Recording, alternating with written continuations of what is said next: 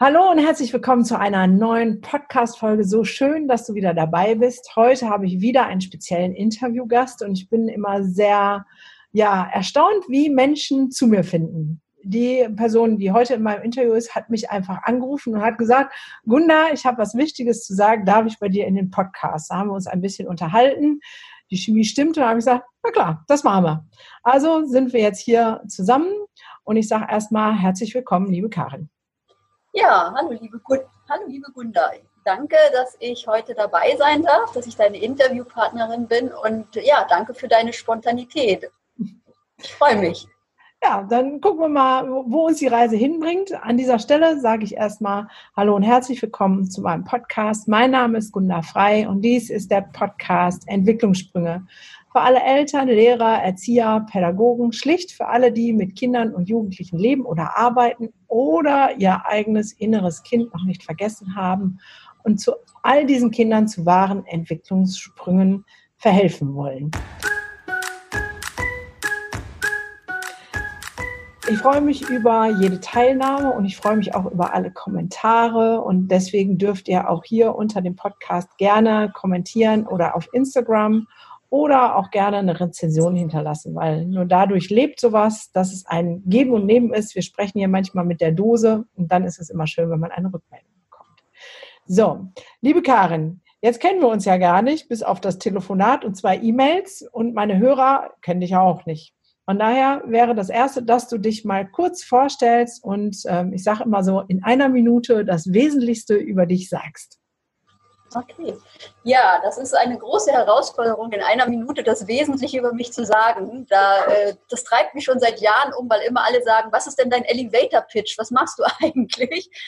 Ähm, also, ich bin Karin, äh, alleinerziehende Mama und das Thema Haltung bewegt mich. Im Grunde genommen auf ganz, ganz vielen Ebenen. So, ähm, ja, genau. Das so kurz erstmal so zu mir. Und mit Haltung wird ja immer so erstmal verbunden, ja, wir halten uns aufrecht, aber bei mir ist das Thema, und das äh, zieht, der Faden zieht sich auch durch all das, was ich beruflich gemacht habe, was ich in meinem Leben erfahren, erlebt habe, durch tiefe Täler, die ich gehen musste, dass es einfach letztendlich um eine innere Haltung geht, die sich dann irgendwann auch mal auf der äußeren Ebene widerspiegelt. Das ist so mein großer, äh, großes Thema. Und mit welchem Blick, welcher Haltung schaue ich auf mich selbst, auf meine Mitmenschen und natürlich auch auf die Kinder, die meine eigenen und die mir anvertrauten. Und dadurch kann ich ganz viel verändern. Guck mal, jetzt wirst du so geproved mit Elevator Pitch und so. Meine Hörer kennen das alle gar nicht, die wissen gar nicht, was das ist. Die wollen dich kennenlernen als Mensch. Jetzt wissen wir schon, du bist alleinerziehend. Ähm, du lebst mit Hund, Katze, Maus, fünf Schweinen in einem Hochhaus. Nicht ganz so. Ein ähm, paar, paar, paar weniger Aspekte dabei. Also ich lebe zusammen mit meiner 14-jährigen Tochter in äh, Stadthagen. Das ist in der Nähe, 40 Kilometer von Hannover entfernt. Habe hier eine Praxis. Und ähm, genau, das ist, ja, das, das ist das, was... Eine Praxis als was hast du? Ich bin Lehrerin der Alexandertechnik, ähm, habe eine Ausbildung bei Jesper Juhl gemacht zur Family Lab Seminarleiterin. Dann bin ich Dialogprozessbegleiterin, Traumapädagogin und äh, Authentic Moverin. Und zu all diesem hat mich meine eigene Geschichte geführt. Also die Krisen, die Herausforderungen, die ich im Alltag bewältigen musste, haben mich immer wieder auf neue Wege gebracht. So auch auf die berufliche ja. Spur. Genau, und so. Und jetzt wisst ihr, warum die Karin bei mir im Podcast ist, weil wer bei Jasper Joule gelernt hat und Traumapädagogin ist, ist schon mal per se prädestiniert, ein bisschen zu erzählen, ähm, was sie bewegt. Ähm, das war auch in unserem Telefonat, wo ich gedacht habe, wie crazy ist das denn? Okay, du arbeitest jetzt mit Erwachsenen oder mit Kindern? Also ich arbeite ähm, hauptsächlich mit Frauen. Mhm. Fällt mir gerade mein Kopfhörer raus. Moment. So, mein, ich habe mich auf Frauen, Mütter, Töchter spezialisiert. Und zwar vom Ansatz her, dass ja immer ganz viele Eltern ja eigentlich im Grunde genommen diese Thematik haben, mein Kind tanzt mir auf der Nase herum, mein Kind macht Probleme, ich weiß nicht mehr, was ich, wie ich mit dem Verhalten meines Kindes umgehen soll. Und äh, ich bin eher diejenige, die sagt, es ist nicht dein Kind, was sich verändern muss, was Probleme macht, das Verhalten deines Kindes, sondern schau einfach erstmal, was ist eigentlich deine Geschichte? Was hast du für einen Rucksack dabei? Was trägst du in dir? Und was triggert dein Kind in dir an, um dich äh, eigentlich aufzufordern und dir ein, dich einzuladen, wirklich erwachsen zu werden und dich mit deiner eigenen Geschichte auseinanderzubringen, äh, zu setzen. Und das hat mich auch äh, letztendlich über Umwege in die Traumapädagogik geführt, weil ich genau durch solche ähm, Situationen gegangen bin, dass ich äh, in Umbrüchen stand und immer gedacht habe, das kann doch nicht wahr sein, was, was passiert hier eigentlich? Und mehr und mehr bei mir geschaut habe, was habe ich eigentlich für einen Rucksack dabei, der mich immer wieder auch in Situationen bringt, ähm, die mich immer wieder antriggern und wo ich emotional reagiere. Ja. Das ist genau das, was uns verbindet. Das ist mir ja in meinem Leben genauso gegangen. Das ist ja auch mein Ansatz, wo es in dem Buch, in meinem Buch geht. Meine Therapie gestalte ich auch mehr über die Eltern als über die Kinder. Das ähm, finde ich von daher sehr heilsam, dass nicht nur ich den Spleen im Kopf habe, zu sagen, hey, das geht über uns Erwachsene und nicht über die Kinder. Ähm, jetzt, ähm, was ist denn so das, was du am, was dir am häufigsten begegnet? Wo hakt es am meisten? in der ja, Eltern-Kind-Interaktion oder in dem, wo es eigentlich das Problem bei den Müttern oder Eltern ist, aber die Kinder Symptomträger sind? Am meisten handel, ähm, hakt es ja auf der Beziehungsebene und eben damit verbunden ähm, der Kommunikation. Und das ist das, was ich immer wieder auch im, im, Alltag erlebe, dass wir gar nicht mehr hören, welche Botschaften unsere Kinder uns übermitteln, sondern dass wir dadurch, dass wir so angetriggert sind, aus alten Mustern und alten Erfahrungen heraus reagieren. Und erstmal wieder im Hier und Jetzt anzukommen und zu hören, was übermittelt mein Kind mir eigentlich mit meinem Verhalten?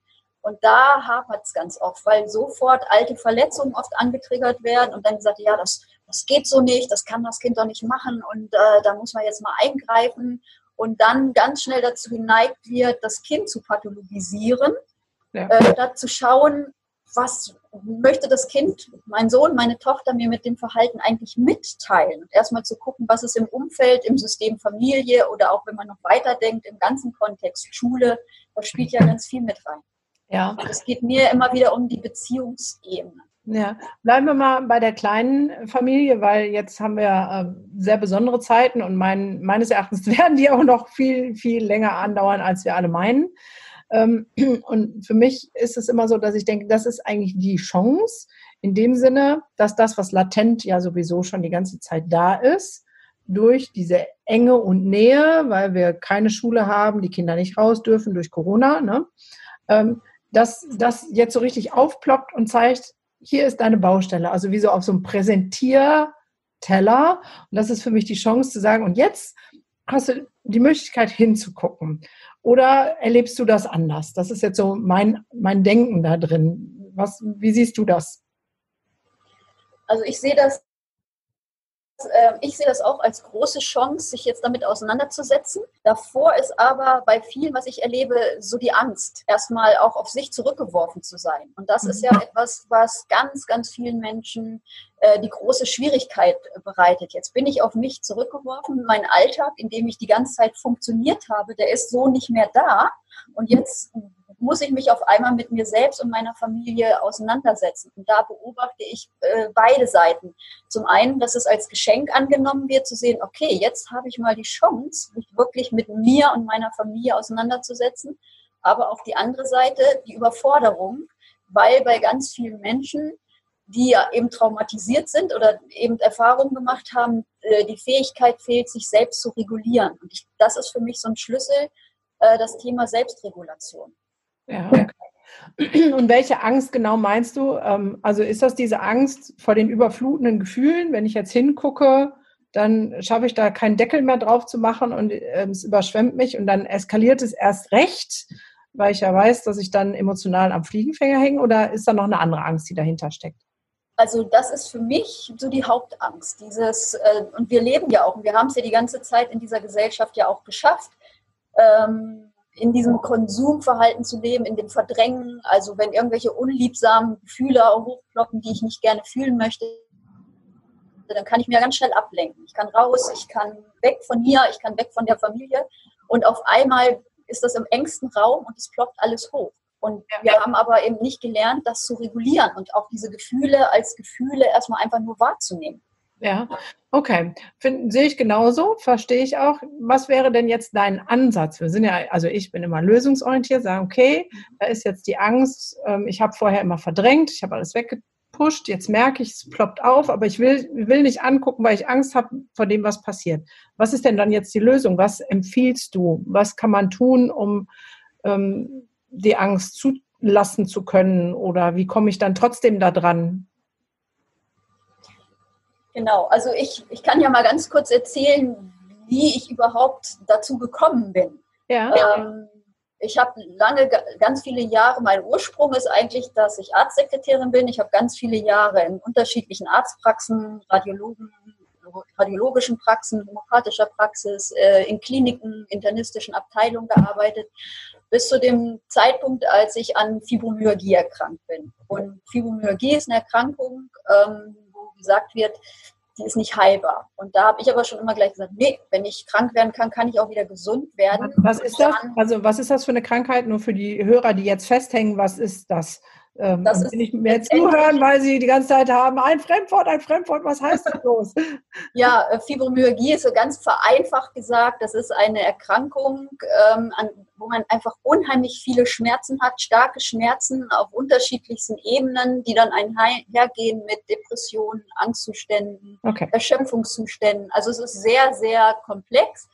Ähm, aber es gibt da nicht irgendwelche Blutwerte, die man messen kann. Ähm, und es gibt aber eben diese These, die ist nicht heilbar, diese Erkrankung. Okay, alles klar. Und die hat mich ja letztendlich auf den Weg geführt, dass ich da auf die Suche gegangen bin. Ich bin dann auf die Alexander-Technik gestoßen, habe die Ausbildung gemacht und da fing es erstmal auch an, mich mit mir auseinanderzusetzen. Was ist die äh, Alexander-Technik? Du haust hier immer Sachen raus, oh, Sachen keiner versteht sie, da musst du doch erklären.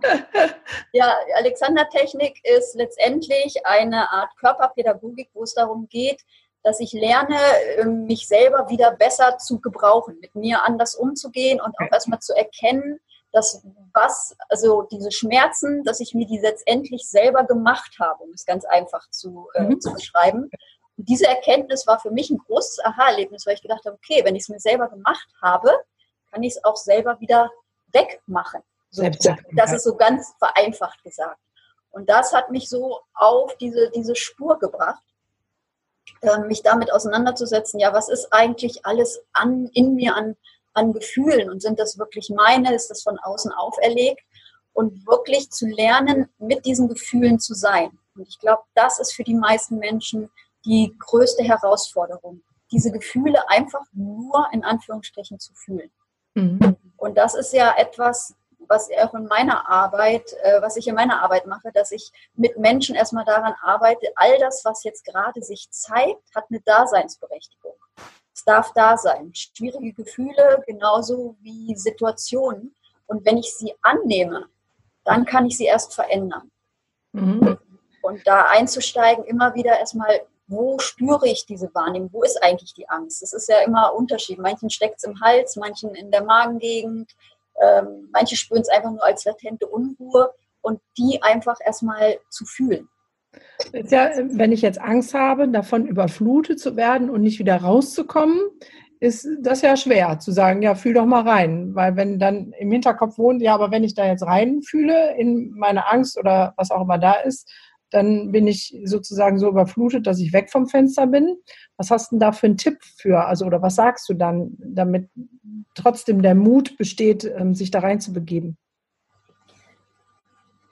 Also, das ist, das ist wirklich für die meisten die Herausforderung. Das ist immer die Frage, das ist ja die Angst vor der Angst letztendlich. Ja. Mhm. Und ähm, erst einmal ist es so, dass ich die immer wieder einlade, erstmal zu schauen, was ist jetzt gerade wirklich Existenz? Also, was ist da? Gegenstände in der Umgebung zu beschreiben. Was sehe ich? Also erstmal, um überhaupt sich wieder zu erden, im Moment anzukommen. Mhm. Und dann, es ist immer die, die, ähm, die Gefahr besteht ja, dass ich mich, wie du es beschrieben hast, in dieser Angst so reinzubegebe wie in so einem Strudel. Sondern dass ich mir eher vorstelle äh, und anfange, die Angst zu beobachten. Dass ich so ein wir alle haben ja so einen inneren Beobachter und dass wir, das ist eine große Ressource, der uns auch dabei helfen kann, wieder uns selber zu regulieren. Dass ich die Angst beobachte, also dass ich mich aus der Identifikation löse, dass ich nicht die Angst bin, sondern ich habe Angst und ich kann sie beobachten. Und das schützt davor, in diesen Strudel komplett reinzugehen, sondern einfach im, im Gefühl zu bleiben, dass ich mich nicht runterreißen lasse.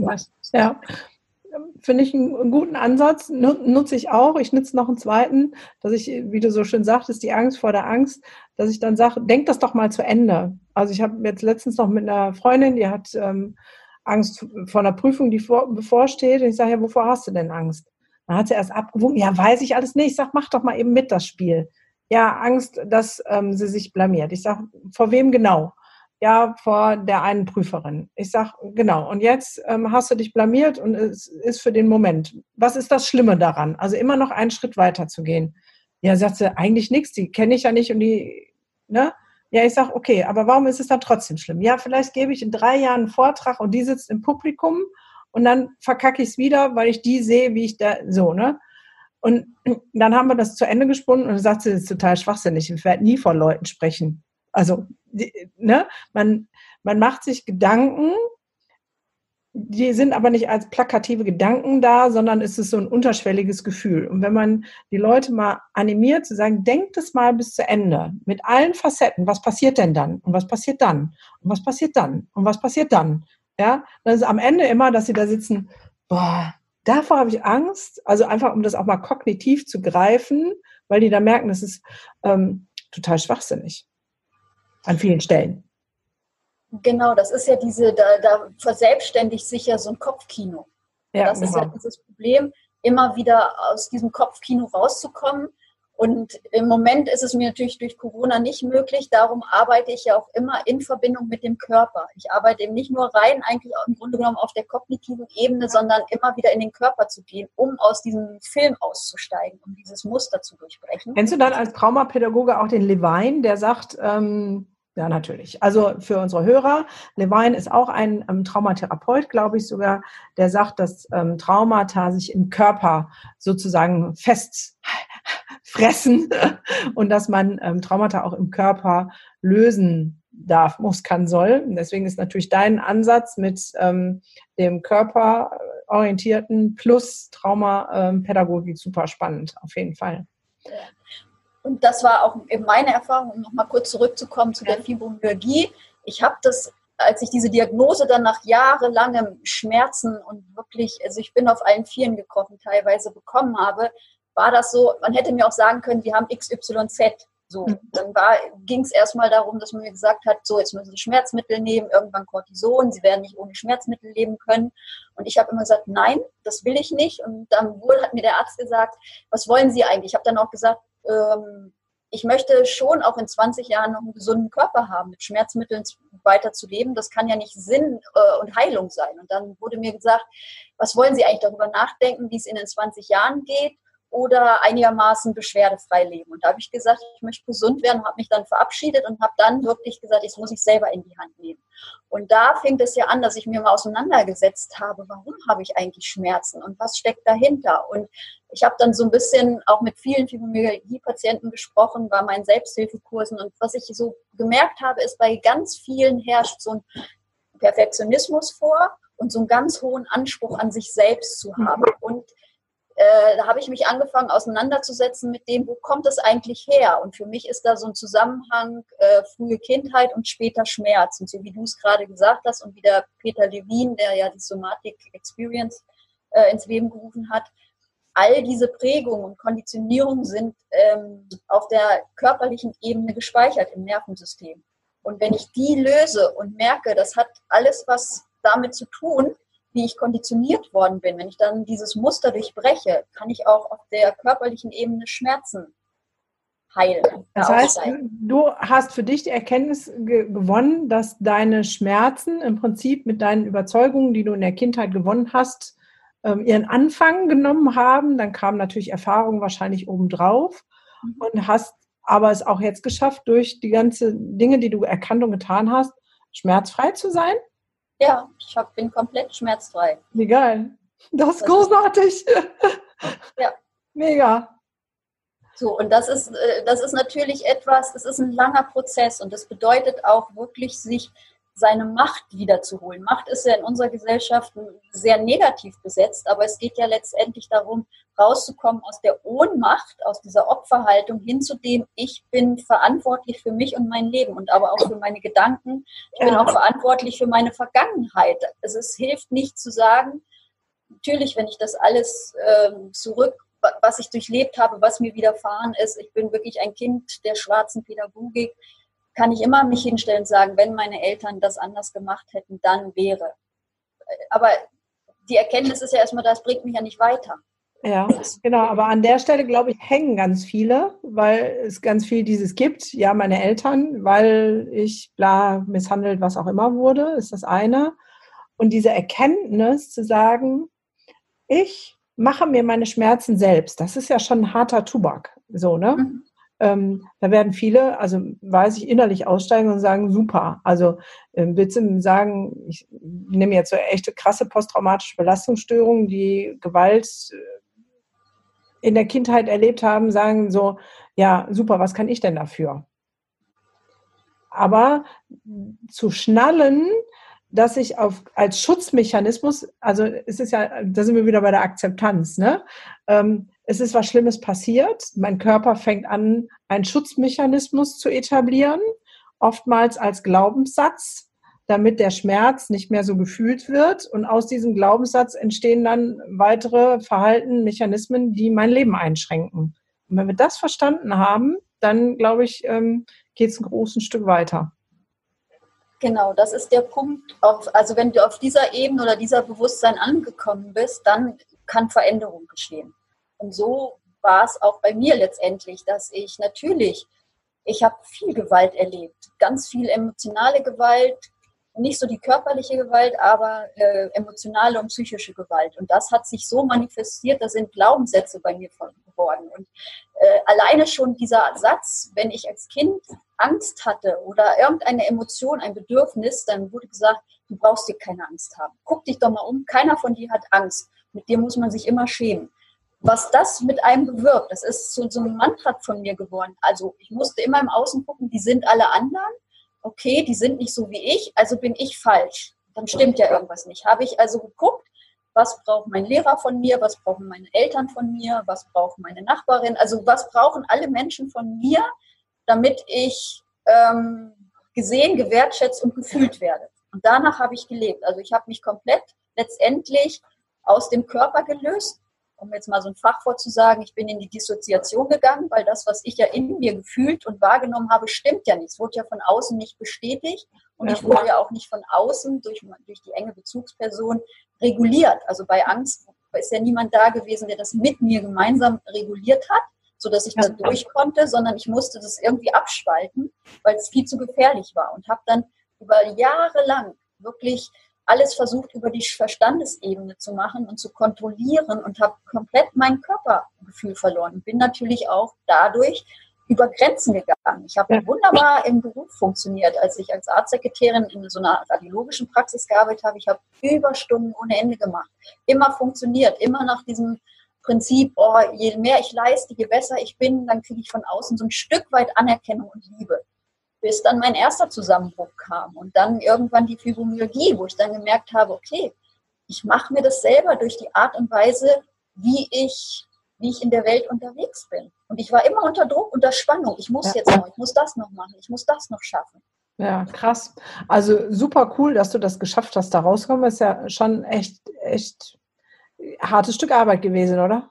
Mhm, es war ein hartes Stück Arbeit. Und vor allen Dingen, das war nicht das Einzige. Also wenn ich jetzt zurückblicken, ich bin jetzt 50 hm, und wenn ich so zurückblickend auf mein Leben schaue, denke ich immer, meine Güte, wie viel passt eigentlich in so ein Leben rein?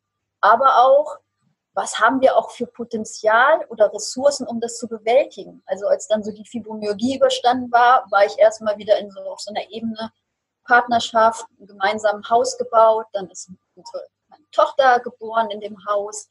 So, und dann äh, war so dieses, ja, jetzt bin ich auf einmal Mama. Und dann kam natürlich diese ganze Situation, dass ich gesagt habe, so wie ich groß geworden bin, möchte ich nicht, dass mein Kind groß wird. Also wirklich nochmal diese intensive Auseinandersetzung mit mir selber, was aber letztendlich so mein Ex-Mann nicht so weit mitgetragen hat. Ähm, das hat mich sehr herausgefordert, aber da waren auch nochmal alte Muster, dass ich aus der Beziehung nicht rausgekommen bin, festgehalten habe an so einer Illusion, ich schaffe das dann nicht alleine und ich muss nur hart genug wieder arbeiten, dann wird er auch merken, es geht doch anders, bis ich dann zum nächsten Zusammenbruch kam, eine schwere Depression, ähm, absolut ausgebrannt. Nochmal, da kamen Angst- und Panikattacken. Deswegen weiß ich auch, wenn jemand von Angst spricht, was Angst ist. Ich kenne mhm. Angst. Und dann bin ich zusammengebrochen bei einer Körpergröße von 1,74 Meter mit 37 Kilogramm. Oh, scheiße. Und das war dann nochmal der Totalzusammenbruch. Und in der Situation ähm, ist dann die Ehe auseinandergegangen und ich war dann auf einmal krank und alleinerziehend. Mhm. Und habe mich auch wieder entschieden, das packe ich und ich komme da raus und habe es ohne Medikamente geschafft. Also da auch nochmal zu sehen, wir haben ganz viel in uns, wenn wir nicht Verantwortung abgeben. Ja, jetzt, was ist denn dein Erfahrungswert? Das hört sich jetzt so an, also ich kann das alles voll teilen, mein Leben, das, also was alles auch in mein Leben schon gepasst hat, das ist, ähm, ne, äh, aber das ist ja mein äh, Empfinden auch, Wachstum besteht inter, immer außerhalb der Komfortzone. Jetzt möchte ich ja nicht jedem wünschen, dass er erstmal zwei, drei, fünf, acht Zusammenbrüche in der Art mit 37 Kilo auf 1,70 oder ne, ähm, bekommt. Das heißt, was wäre denn deine Botschaft, ähm, zu sagen, hey, ähm, lass es doch gar nicht so weit kommen? Wo, wo siehst du den Ansatzpunkt, bevor es so weit kommt, ähm, in die Motivation zu gehen, was ändern zu wollen? Also was sind die Signale, was vielleicht Menschen ähm, gerade vielleicht auch im Hinblick mit ihren Kindern wahrnehmen können, zu sagen, hey, ist an der Zeit, guck mal hin. Ja, die ersten Signale sind ja letztendlich schon, dass so eine leichte Ahnung kommt, irgendwie so, was hier gerade passiert oder wie ich hier funktioniere, das will ich nicht mehr. Einfach manchmal ist ja so eine Sehnsucht da. Wobei aber natürlich, dass man da wirklich schon mal anfängt, anfängt zu lauschen, was ist so in mir eigentlich und was ist da an, an, an, an Sorge, an Ängsten, an, an Gefühlen, wo ich immer vorweglaufe, dass es gar nicht erst so weit kommt. Letztendlich, wenn wir das immer wieder wegschieben, fängt irgendwann der Körper an zu reagieren in Form von irgendwelchen Zeichen, Symptomen. Also für mich sind Schmerzen oder auch Krankheiten letztendlich nur Symptome, um hinzuschauen, zu sagen, hey, da sind unerledigte Angelegenheiten, kümmere dich drum. Aber aus meiner eigenen Erfahrung sehe ich ja immer wieder, dass Menschen erst bereit sind, anzufangen, sich um sich zu kümmern, wenn der Körper reagiert, wenn Schmerzen da sind. Und meine Botschaft ist dahingehend, lasst es nicht so weit kommen, schaut mal wieder, kommt mal wieder zurück äh, zu euch, kommt mal wieder ins Spüren, fangt mal an, wieder eure Bedürfnisse wahrzunehmen. Ja. Wie hat deine Tochter, also wenn du sagst, da ähm, war dann der Zusammenbruch, da war ja deine Tochter schon da, ähm, ne? Ähm, dann warst du alleine und ähm, in Depression. Wie hat das deine Tochter verpackt? Wie bist du da mit ihr umgegangen? Also das war schon ganz interessant, dass ich immer, und das ist vielleicht auch etwas, was mich da auch rausgeholfen hat, ich habe immer einen Beobachter in mir gehabt und ich konnte auch im Umgang mit meiner Tochter teilweise umswitchen. Ähm, und im Nachhinein kann ich sagen, dass sie vielleicht dadurch, dass ich von Anfang an ganz anders mit ihr umgegangen bin. Ihr, also wirklich, wir haben eine ganz, ganz enge Bindung und dass das gemeinsam uns durch diese Krise auch getragen hat. Dass sie, ähm, ich weiß jetzt rückblickend, natürlich hat sie auch teilweise etwas auf ihren Schultern getragen und Verantwortung in gewissen Bereichen übernommen, die einfach gar nicht für sie die sie überfordert haben. Aber sie hat es gemacht und letztendlich hat sie aber auch gesehen, boah, meine Mama ist so stark, die kommt da wieder raus und wir haben, ich habe es geschafft und habe ihr auch damit gezeigt, was, was alles möglich ist. Mhm. Also das hat auch unsere, unsere Beziehung, unsere Bindung nochmal verstärkt.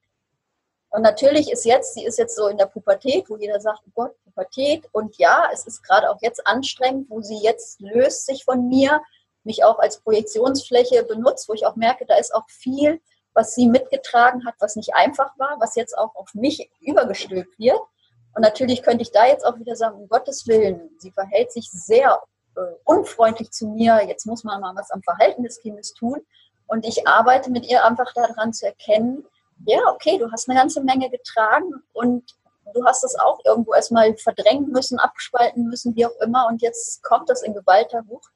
Und das auch wieder zu nutzen als Chance, daran zu wachsen und zu sehen, was sie mir da spiegelt, das ist eben nicht gegen mich, sondern auch wieder für mich. Das heißt, mit dem, was sie dir spiegelt, bist du jetzt wieder in Arbeit mit dir und sagst, okay, Challenge accepted. Genau, genau. Und es hört nicht auf. Ich finde es so schön, ähm, mal so ein Zitat von Frederick Matthew Alexander, der Begründer der Alexander-Technik, hat mal gesagt, ich höre nie auf, an mir zu arbeiten. Ich wage es nicht.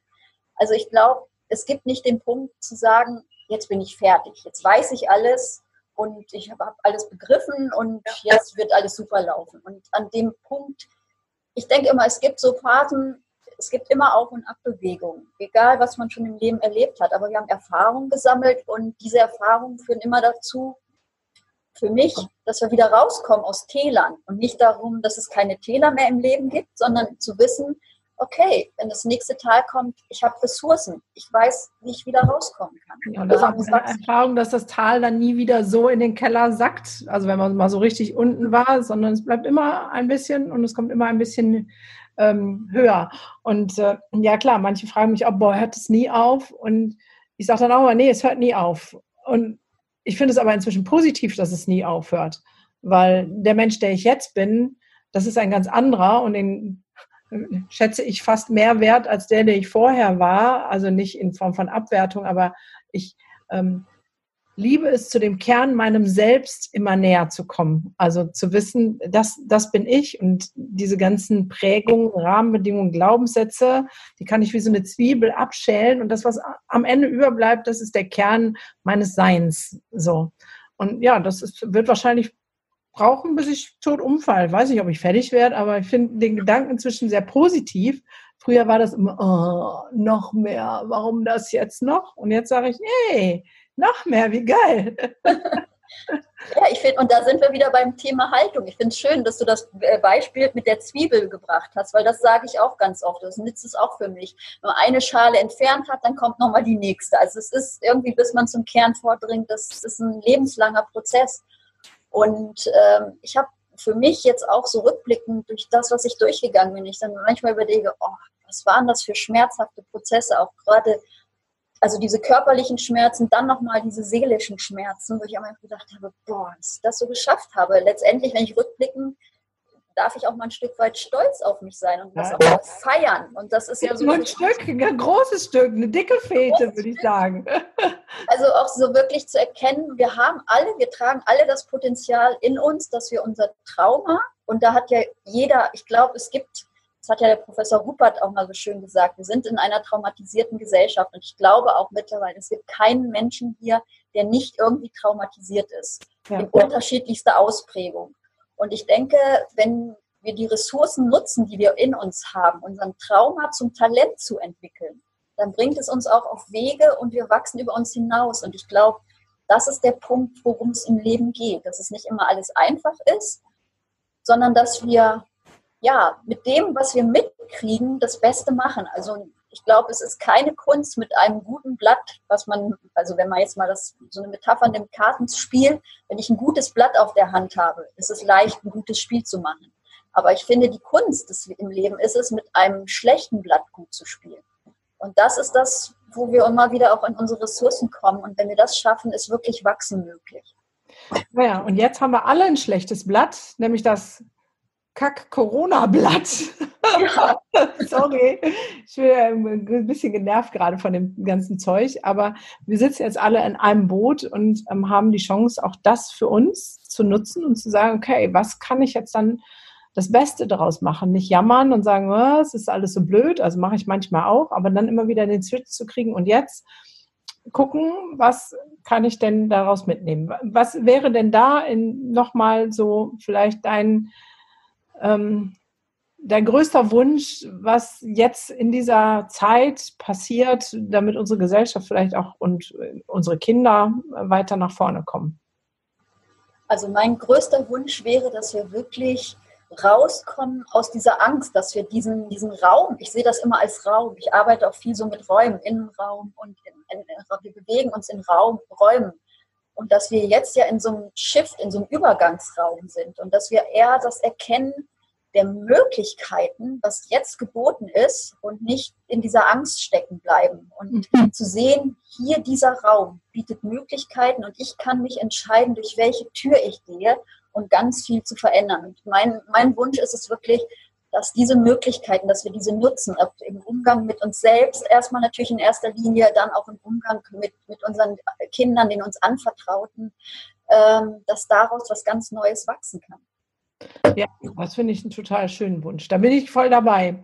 Ähm, jetzt noch eine Frage. Wie siehst du das oder kriegst du das mit bei deiner Tochter, diese Schulsache, um es mal wertneutral zu sagen, was mir ja schon an sich schwerfällt. Was ähm, merkst du oder in, dem, in den Familien, die du begleitest, ähm, welche Auswirkungen hat dieses Social Distancing auf unsere Kinder? Also ich, ich, ich sehe, dass dieses, äh, diese Auswirkungen, die da sind, sind einfach, dass Kinder in ihrer natürlichen Entwicklung gerade gehemmt sind. Und gerade ähm, dieses Social Distance, gerade die jungen Menschen brauchen diese Peer Group, die brauchen das Spiel, die Interaktion mit den anderen.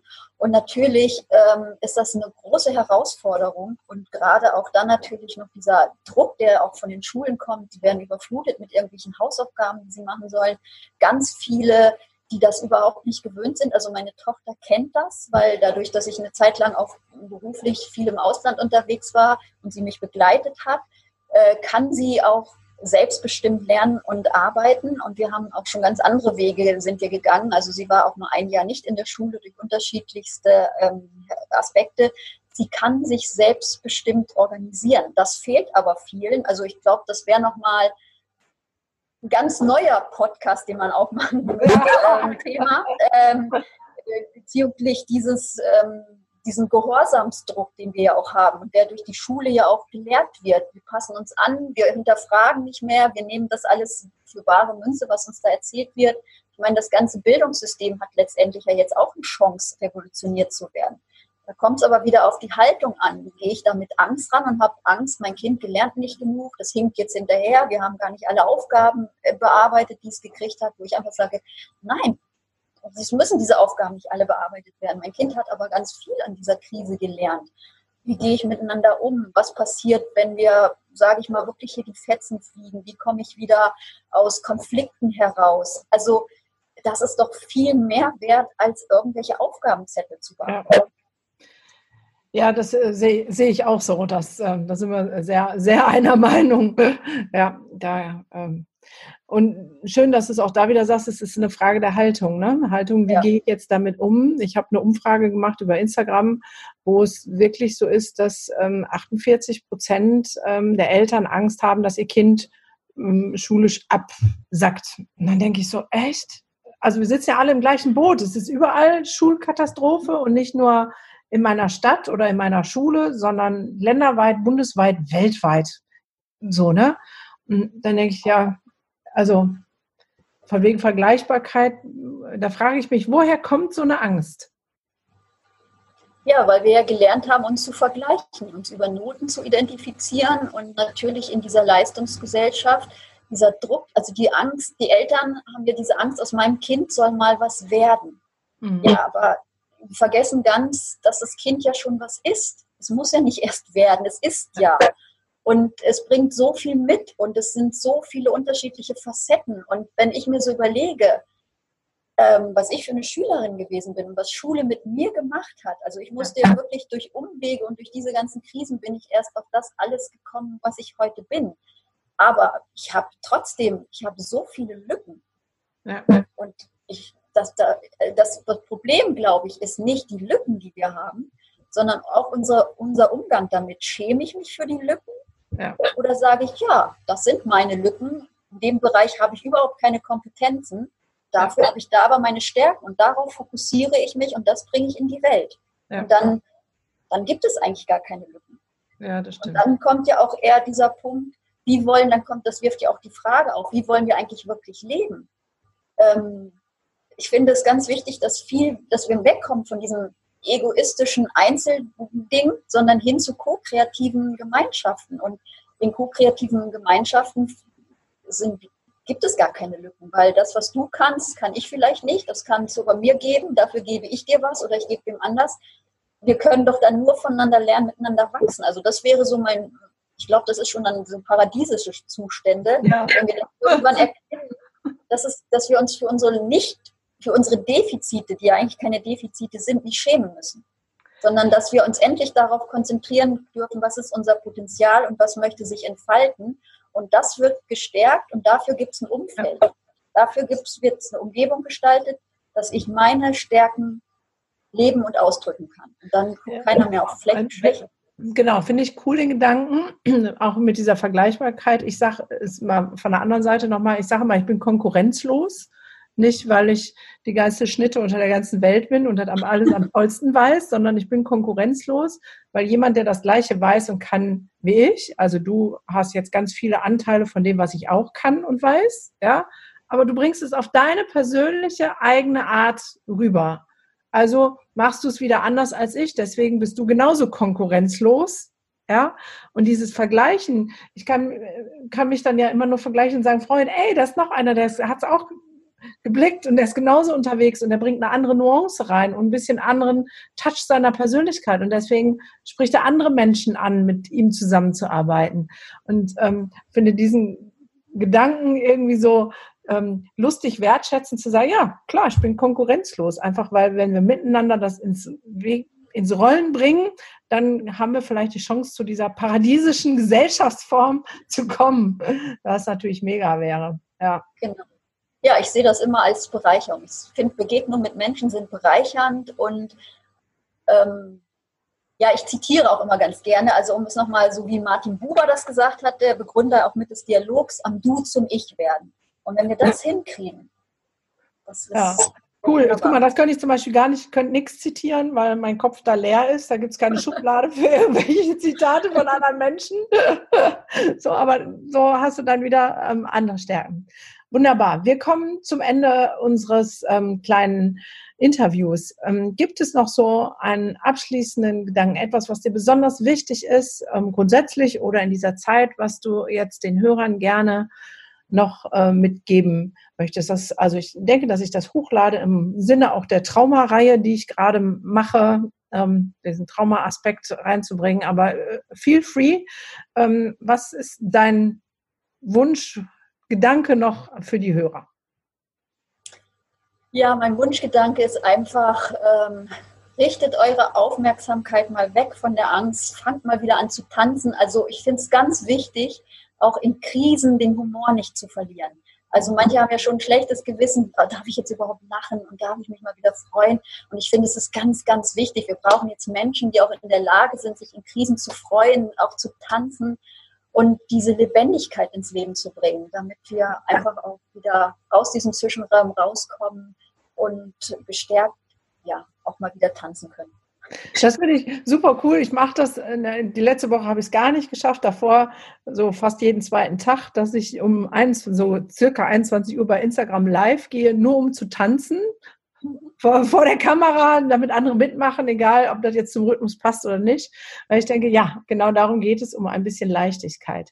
Wer genau. mehr von der Karin wissen möchte, ich macht es wie immer. Ihr kriegt alle Shownotes unten äh, verlinkt. Dann könnt ihr sie kontaktieren. Hast du noch Coachingplätze online frei? Falls da jetzt Bedarf ist, kann man dich, äh, okay, genau. äh, sogar noch Kapazitäten, nix wie los, lieben Leute. Ich bin Oberkante, Unterlippe, bei mir geht nix. Ähm, ich verlinke euch alles, gerne auch eine Rückmeldung geben ähm, über das, wie ihr unsere Gedanken fandet. Da freue ich mich auch immer sehr drüber. Und in diesem Sinne sage ich ganz herzlichen Dank fürs Zuhören und bis zum nächsten Mal. Tschüssikowski. Tschüss, danke.